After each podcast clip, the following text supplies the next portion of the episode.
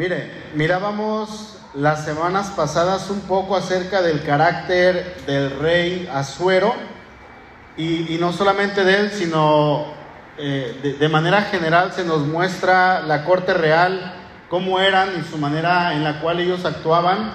Eh, obviamente una manera no temerosa de Dios, no había temor de Dios en esta, en esta, en esta ciudad, en este país. Mirábamos también un poco acerca de Basti y el hecho de que ella decidió no ir a la orden del rey cuando el rey la estaba pidiendo para presumirla, prácticamente era para eso, vemos que eso le costó el reinado, ¿no? Y, este, ahora vamos a entrar eh, en escena con la protagonista de, de esta historia, que es Esther. Obviamente, siempre el que está detrás del telón es el Señor, es el que está obrando todo, es el que está orquestando todo. Y vamos a, ver que Dios está en control absolutamente de todo. También vamos a ir viendo que eh, se menciona hoy, hoy vamos a conocer a Mardoqueo y, vamos a conocer a Esther en este libro. Y vamos a ir viendo en el transcurso, hermanos, de, de estos estudios por qué no se menciona a Dios. ¿Por qué en este libro no se menciona a Dios? Obviamente no, no, no vamos a verlo ahorita, pero sí vamos a irlo viendo eh, o, o llegar al momento en que les diga por qué.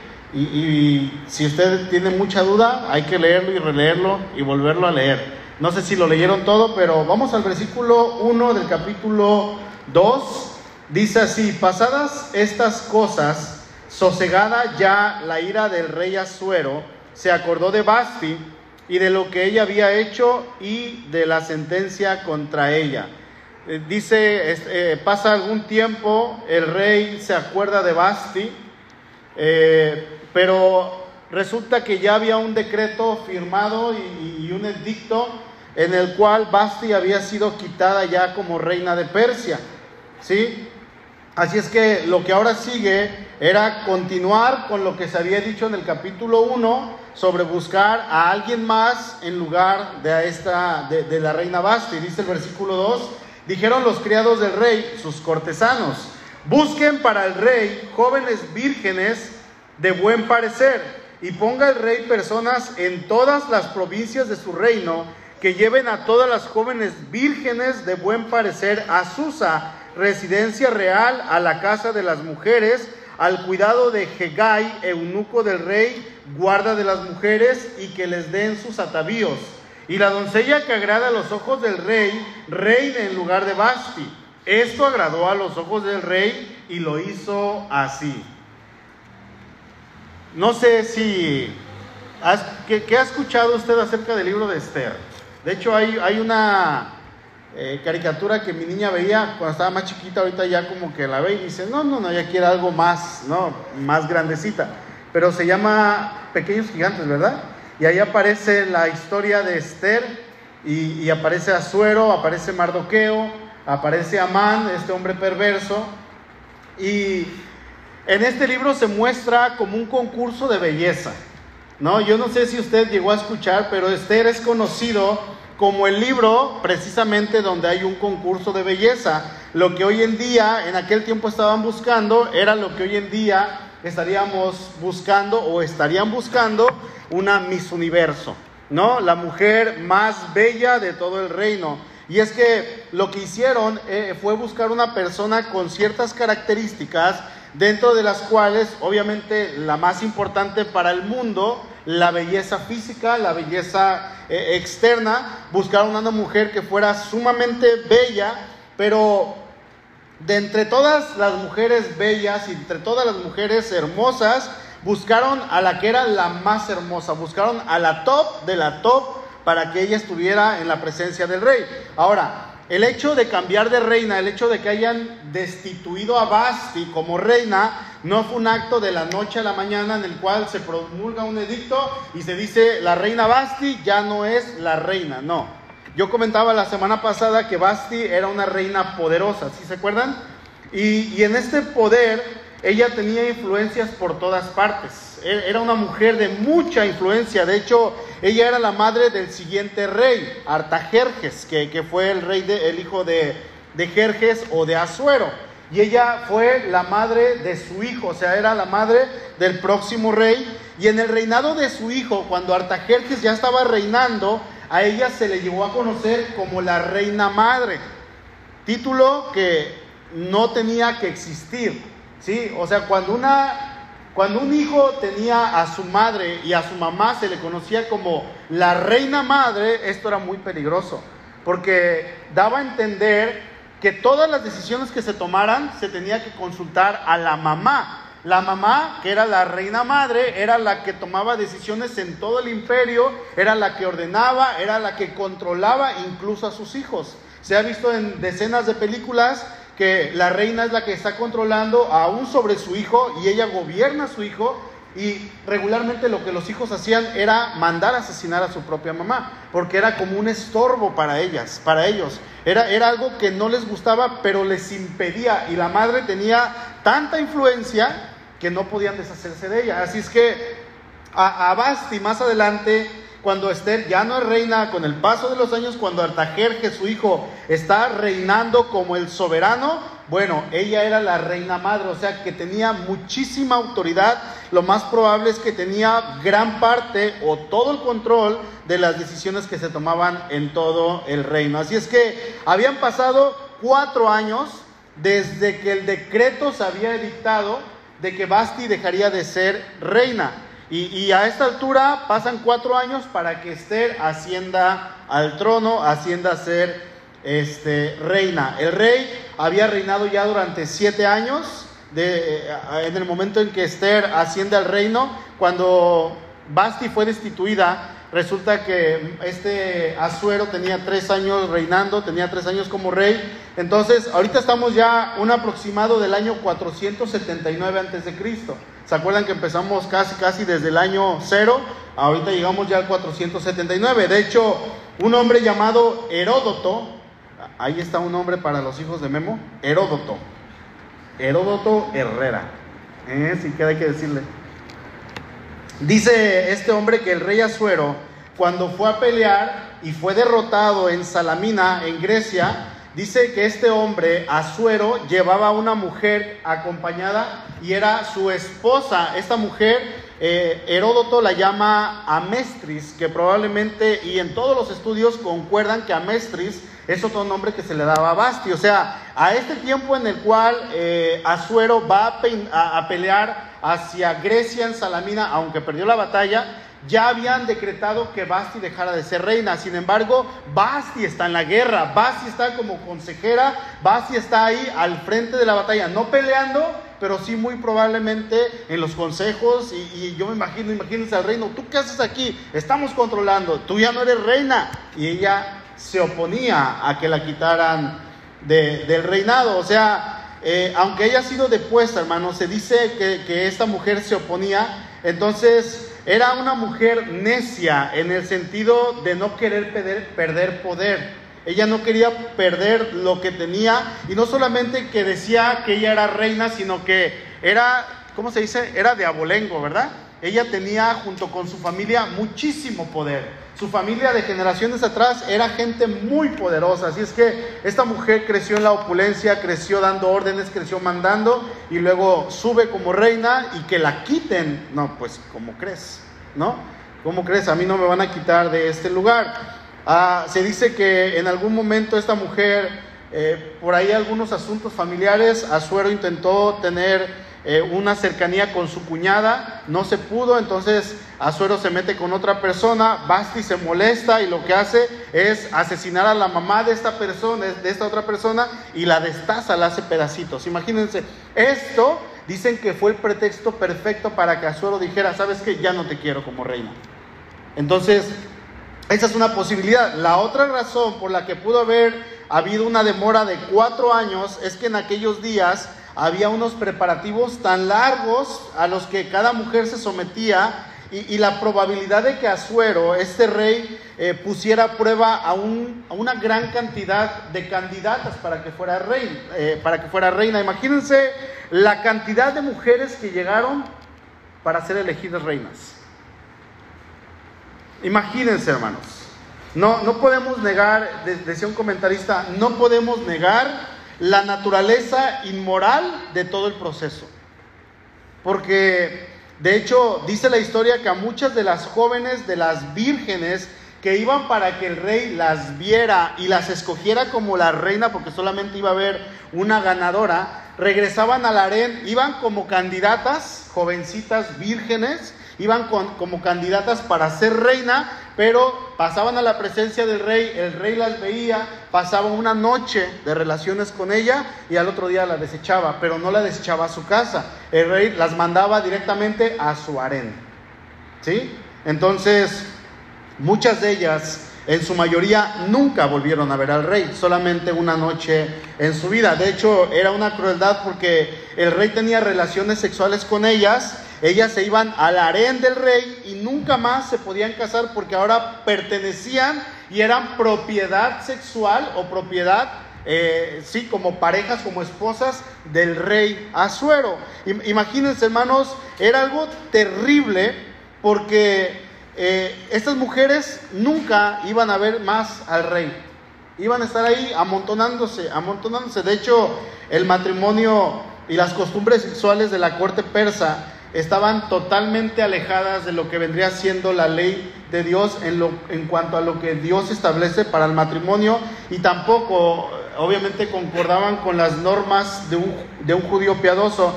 Eh, estamos hablando entonces de mucha inmoralidad sexual. Yo pienso en jovencitas de edad entre 15, 20, 22 años, soñando con ser la reina, preparándose para ir a ver al rey de una manera inocente y este hombre solamente las usaba una sola noche y al harén, ¿no? Órale, te vas al harén porque vas a ser mi esposa y de ahí en adelante se iba sumando una y otra y otra y otra y otra, iban entrando al harén y al pasar los años se iban dando cuenta que nunca más iban a ver al rey. Y se iban a dar cuenta que nunca, muchísimo menos, serían reinas. Y se iban a dar cuenta que casi la mayoría de ellas, la gran mayoría, nunca tendrían hijos. Nunca. Imagínense la cantidad de un país de gente que fue a ver al rey. Y que los papás llevaban a las hijas para ver a este rey. Ahora, en este capítulo también se nos presenta al otro protagonista y un hombre de Dios, un hombre que era astuto, era muy inteligente, un varón de Dios que tenía eh, cuidado de las cosas que se le habían enseñado.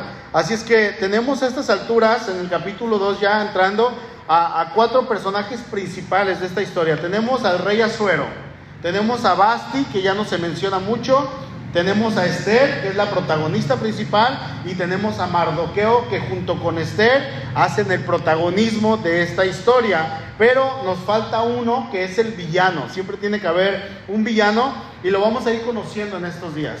Eh, yo no sé si en estos días tuvieron la oportunidad de leer el libro de Esther, si lo leyeron o no. No me contesten, pero espero que sí.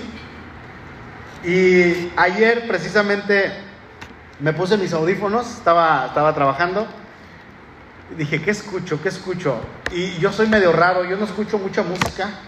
Por lo regular me pongo a escuchar algunos podcasts o, predicaciones o la Biblia. Y ayer dije, voy a escuchar la Biblia. Y me puse a escuchar Esther en la nueva versión internacional. Y este, yo estaba, estaba escuchando la historia, yo estaba, estaba imaginándome la película aquí.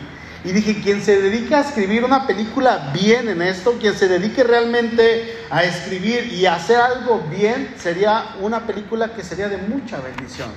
¿No? Porque está redactada de tal manera, hermanos, que, que parece una trama perfecta. Y es Dios el que está orquestando todo esto. Nos falta conocer a uno que es el villano, Amán, lo vamos a ir conociendo en estos días. Vamos al versículo 5, dice, había en Susa, residencia real, un varón judío cuyo nombre era Mardoqueo.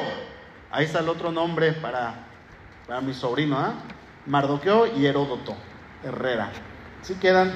Dice, hijo de Jair, hijo de Simeí, hijo de Cis, del linaje de Benjamín. Recordemos que los judíos habían sido deportados hacia dónde en primer lugar? De Judea o de Jerusalén, perdón, hacia Babilonia, ¿ok? La mayoría eran de la tribu de Judá, pero también se llevaron a gran parte de la tribu de Benjamín y se llevaron una porción de los de la tribu de Leví. Pero como la tribu de Judá era en la cual se encontraba el linaje real, que era la descendencia de David, el nombre que predomina es Judá, de ahí vienen los judíos. ¿Ok? Aunque había muchísimos que eran de la tribu de los de Benjamín. ¿Cómo se llaman a los de Benjamín? Los benjaminitas, ¿no? O benjamitas. Benjaminitas, sí. Y los leví, los levitas. Entonces, estaban esas tres tribus allá en ahora en Persia, que antes fue eh, eh, Babilonia. Y este varón dice que era de la tribu de Benjamín y obviamente también Esther, dice el versículo 6, el cual, Mardoqueo, había sido transportado de Jerusalén con los cautivos que llevaron con Jeconías, rey de Judá, a quien hizo transportar Nabucodonosor, rey de Babilonia. Eh, entonces, ¿en qué año habían sido transportados los judíos? Lo vimos dos veces en estos días. ¿Quién se acuerda?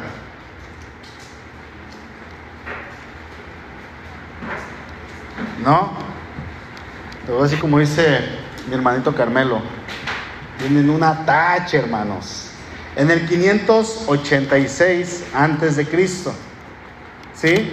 En el 586 Nabucodonosor hace su tercer eh, sitio a Jerusalén y es cuando se termina de llevar a este rey, a Jeconías, que dice aquí en el versículo 6, y se lleva a todos los presos, matan a muchos y en el camino obviamente mueren muchos, pero una gran cantidad se van hacia Babilonia, dice el verso 7.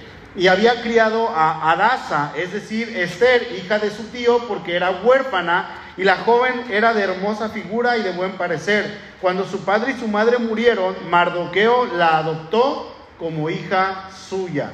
No se nos dice mucho acerca de la familia de Esther, pero por lo que se dice de Mardoqueo, es obvio que vienen de la misma familia. Adasa, si me ayudas allá David, Adasa significa mirto, que está hablando de un arbusto, es un árbol tipo de arrayanes, eh, así le pusieron a esta mujer. Adasa es como un nombre que se usa hoy, ¿no? Eh, para las mujeres, eh, flor o, jazmín o yasmín son nombres de, de flores. Y era común este nombre, Adasa, que se pusiera. Tenemos una conocida que se llama Adasa, es un nombre muy bonito, pero eh, probablemente Mardoqueo, cuando él adopta, él le cambia el nombre a Esther. Esther significa estrella. Es un nombre muy bonito. Mardoqueo era primo de Esther, primo mayor que se hace cargo de ella cuando ella queda huérfana. Dice el versículo 8.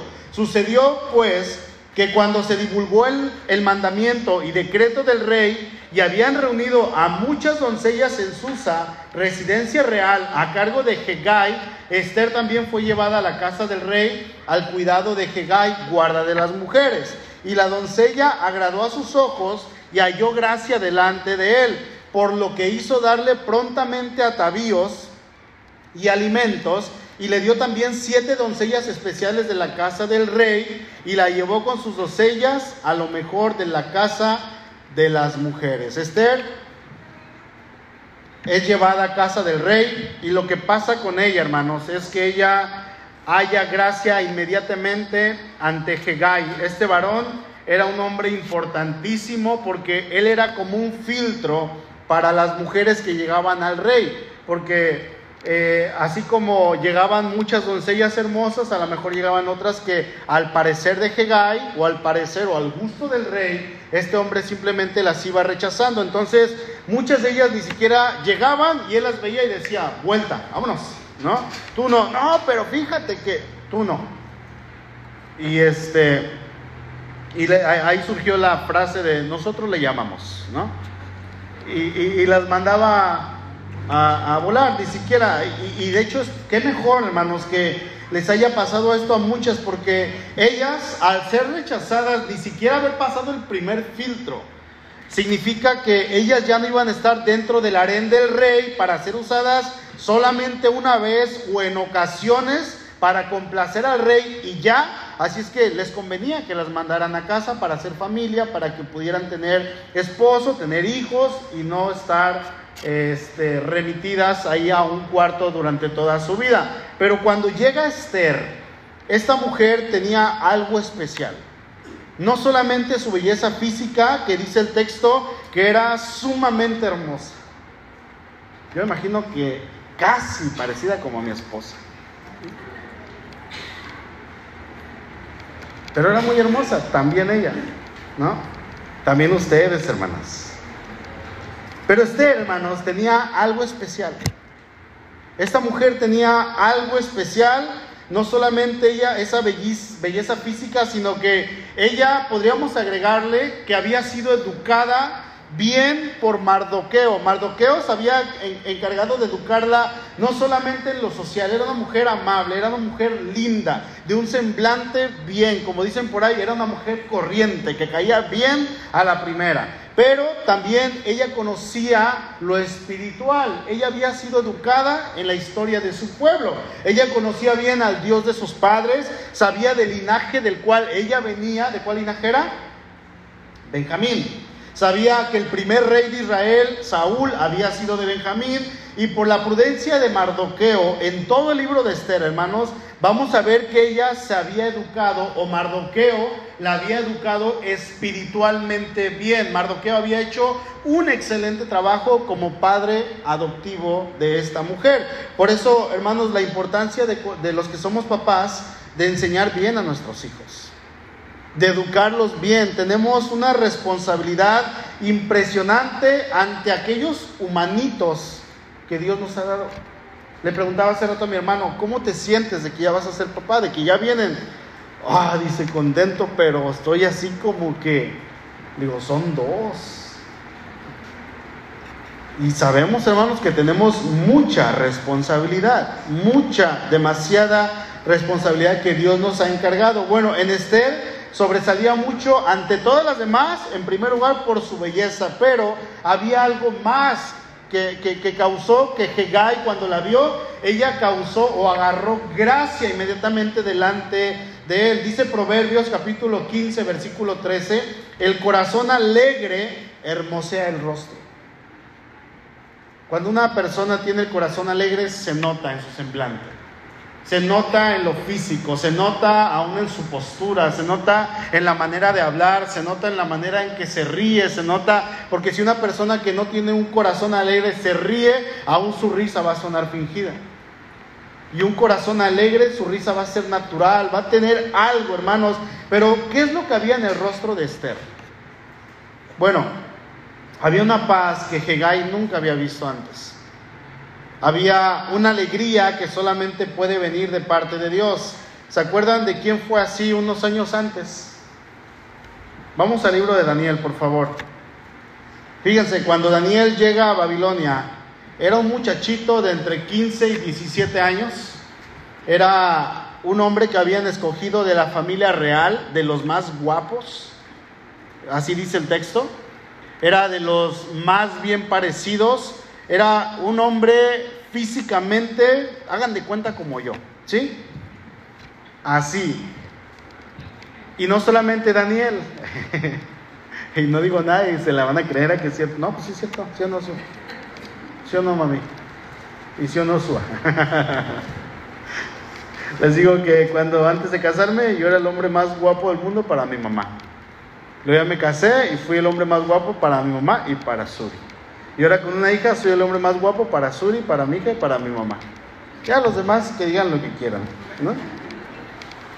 Pero este hombre, hermanos, Daniel y sus amigos, eh, eran, tenían que ser guapísimos, ¿no? Que dijeran por ahí. Tenían que, que, tener un porte especial, personalidad, tenían que ser perfectos físicamente porque era un requisito para estar en la presencia del rey, ¿ok? Dice el capítulo 1, versículo 3.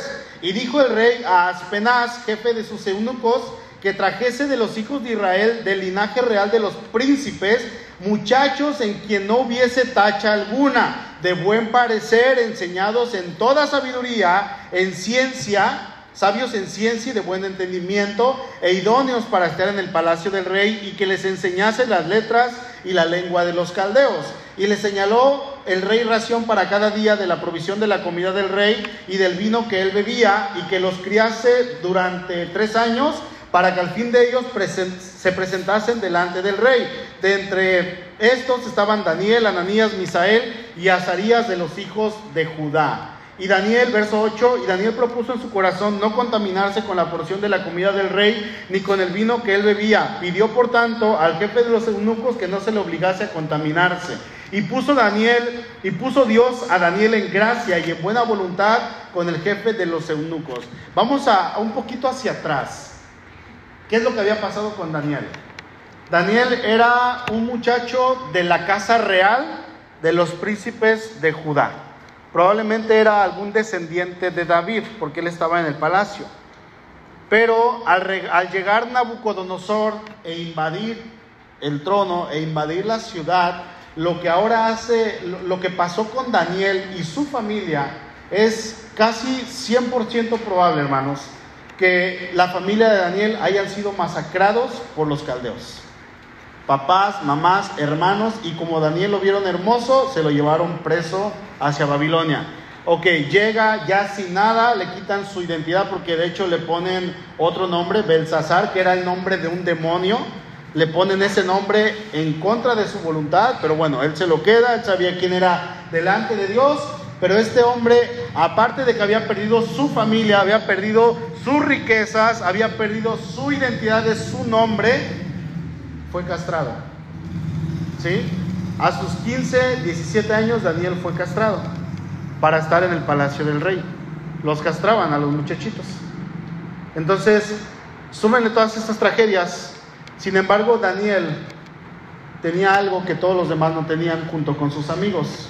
Tenían a Dios. ¿Por la educación de quién?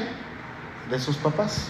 Lo que se les había enseñado, lo que se les había impuesto, lo que se les había, en lo que los papás los habían adoctrinado a esos jovencitos. Por eso dice que propuso Daniel no contaminarse. Ok, ya estoy pasando por todo esto como José, no fue Dios, no fueron ustedes, fue Dios el que me trajo a este lugar. Ok, Señor, ¿qué sigue? Vamos a glorificar tu nombre. Y adelante, dice el versículo 9 que halló gracia con el jefe de los eunucos, verso 17. A estos cuatro muchachos Dios les dio conocimiento e inteligencia en todas las letras y ciencias, y Daniel tuvo entendimiento en toda visión y sueños. Pasados pues los días al fin de los cuales había dicho el rey que los trajesen, el jefe de los eunucos los trajo delante de Nabucodonosor y el rey habló con ellos y no fueron hallados entre todos ellos otros como Daniel, Ananías, Misael y Azarías. Así pues estuvieron delante del rey. En todo asunto de sabiduría e inteligencia que el rey les consultó, los halló diez veces mejores que todos los magos y astrólogos que había en todo su reino. Y continuó Daniel hasta el año primero de Ciro, del rey Ciro. Estuvo Daniel, digámoslo así, en el poder como unos 70 años por su prudencia, por su integridad, por su amor al Señor, porque había sido fiel, por la educación que él había recibido. ¿Qué es lo especial que había en estos cuatro muchachos? Dios. Dios en sus vidas. ¿Qué es lo especial que había en Esther? Dios.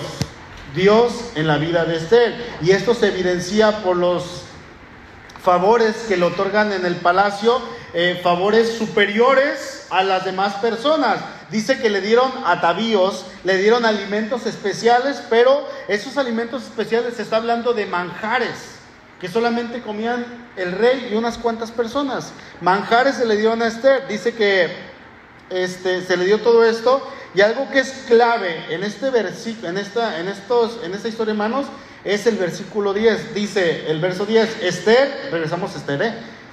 no declaró cuál era su pueblo ni su parentela, porque Mardoqueo le había mandado que no lo declarase. No sabemos el porqué de esta orden de Mardoqueo de decirle a su prima hija, ¿no? O vamos a llamarle su hija, que no dijera de dónde venía. No sabemos por qué, no nos va a decir el texto, pero algo sí es seguro, es que esto venía de Dios. ¿Sí?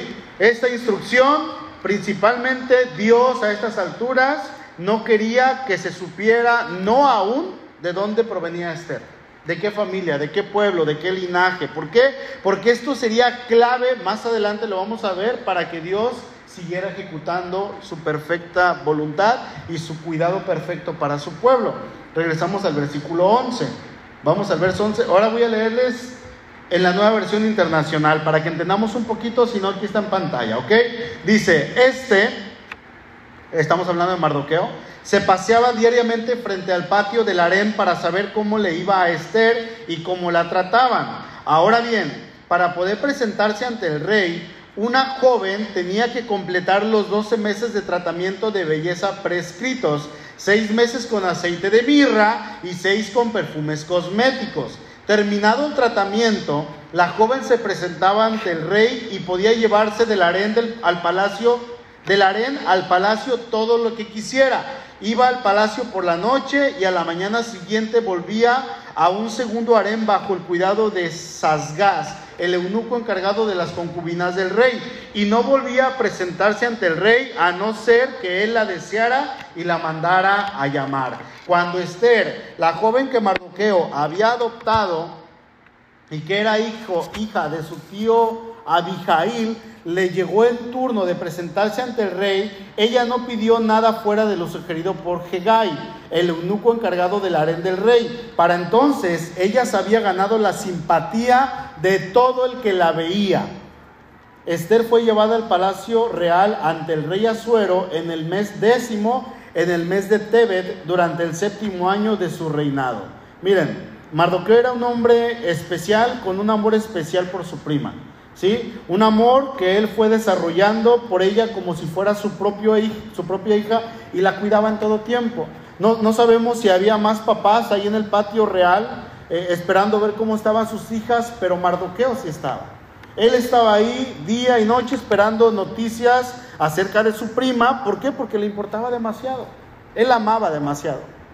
Es muy probable que él haya sido un adulto y que cuando Esther quedó huérfana, Esther haya sido una niña chiquita o una bebé, ¿sí? Y el hecho de que Mardoqueo tuviera esta libertad, hermanos, de estar en el palacio de Real, nos dice, y dicen algunos estudiosos, que en este tiempo probablemente este Mardoqueo era un funcionario de algún rango medio eh, en el gobierno de la corte persa, o sea, él trabajaba para la, la, corte persa, por eso él se podía mover ahí en el patio de manera libre. Habían pasado ya unos 120 años desde que Nabucodonosor había llegado hacia, hacia Jerusalén y había traído a los cautivos ahí en, hacia Babilonia.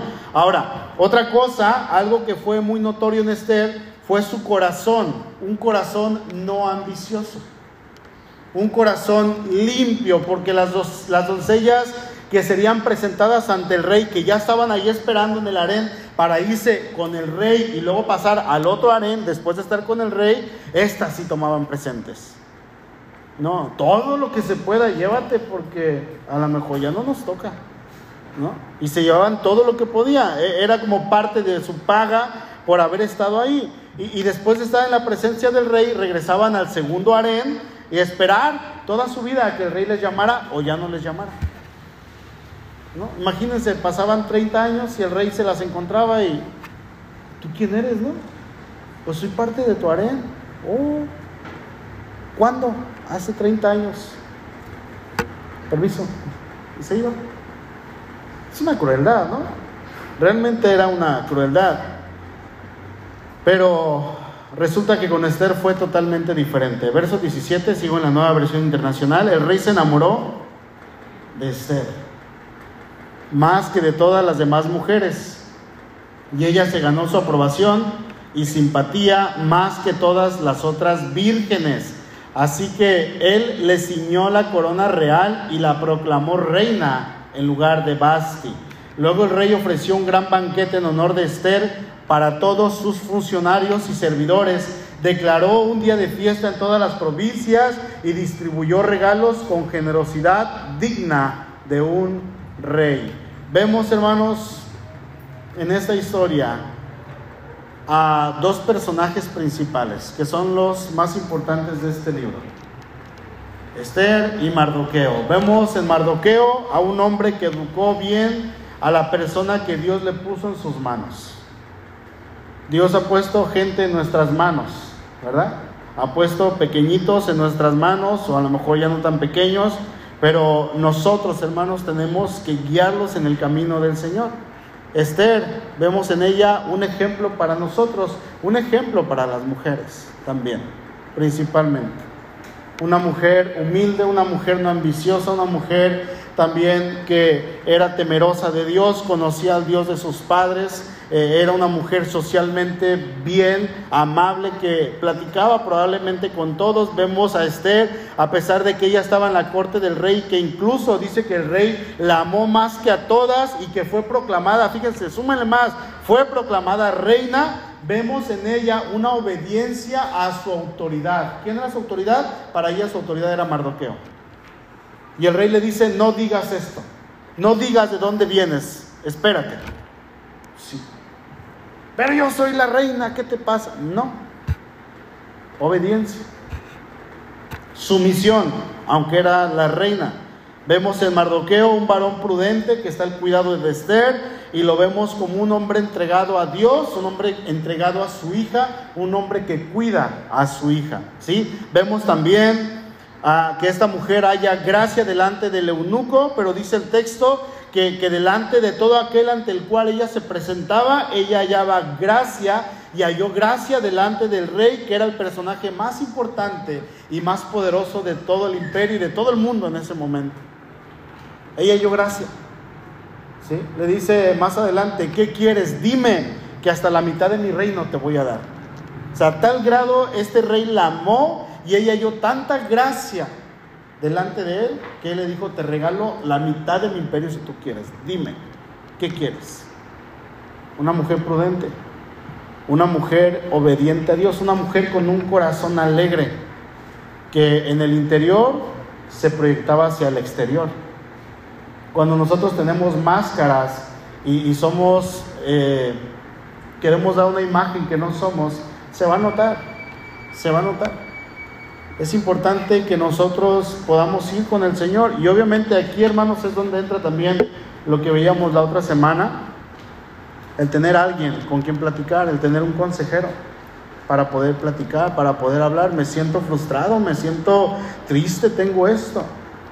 Esther era una mujer que en su corazón había eh, eh, transparencia, ¿sí? Pero sobre todo, hermanos, vemos la mano de Dios obrando en esta situación en la cual nadie sabía en qué habría de terminar más adelante, pero Dios en su soberanía, en su omnisciencia, Él sabía perfectamente eh, el por qué específicamente eh, con esta mujer, con estas características que tenía y las cualidades y la familia en que venía y el momento en el cual ella tenía que quedar huérfana. Fíjense cómo eh, de la tragedia Dios saca lo bueno, que la criada Mardoqueo, porque si a lo mejor la hubieran criado sus padres no hubiera sido lo mismo.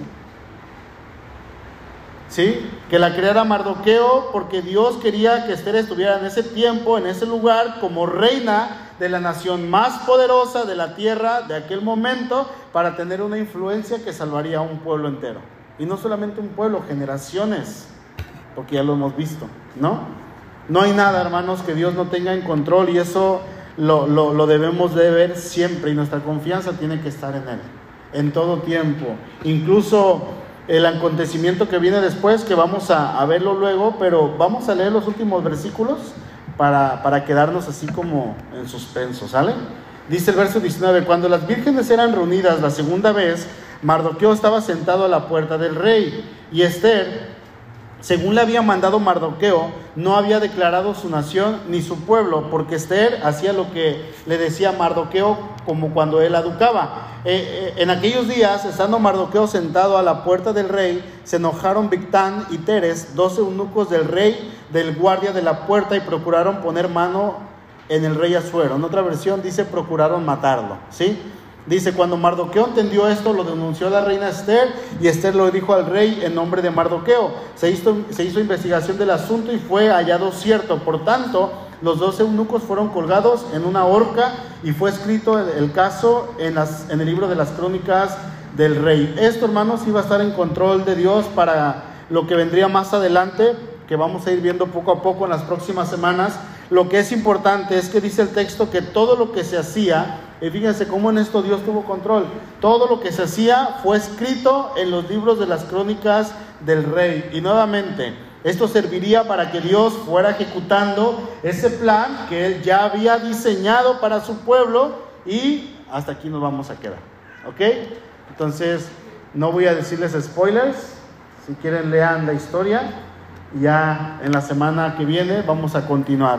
Pero no olvidemos, hermanos, que Dios está en un perfecto control de todo, Él es soberano y nuestra confianza tiene que estar solamente en Él. Amén. Vamos a orar, por favor.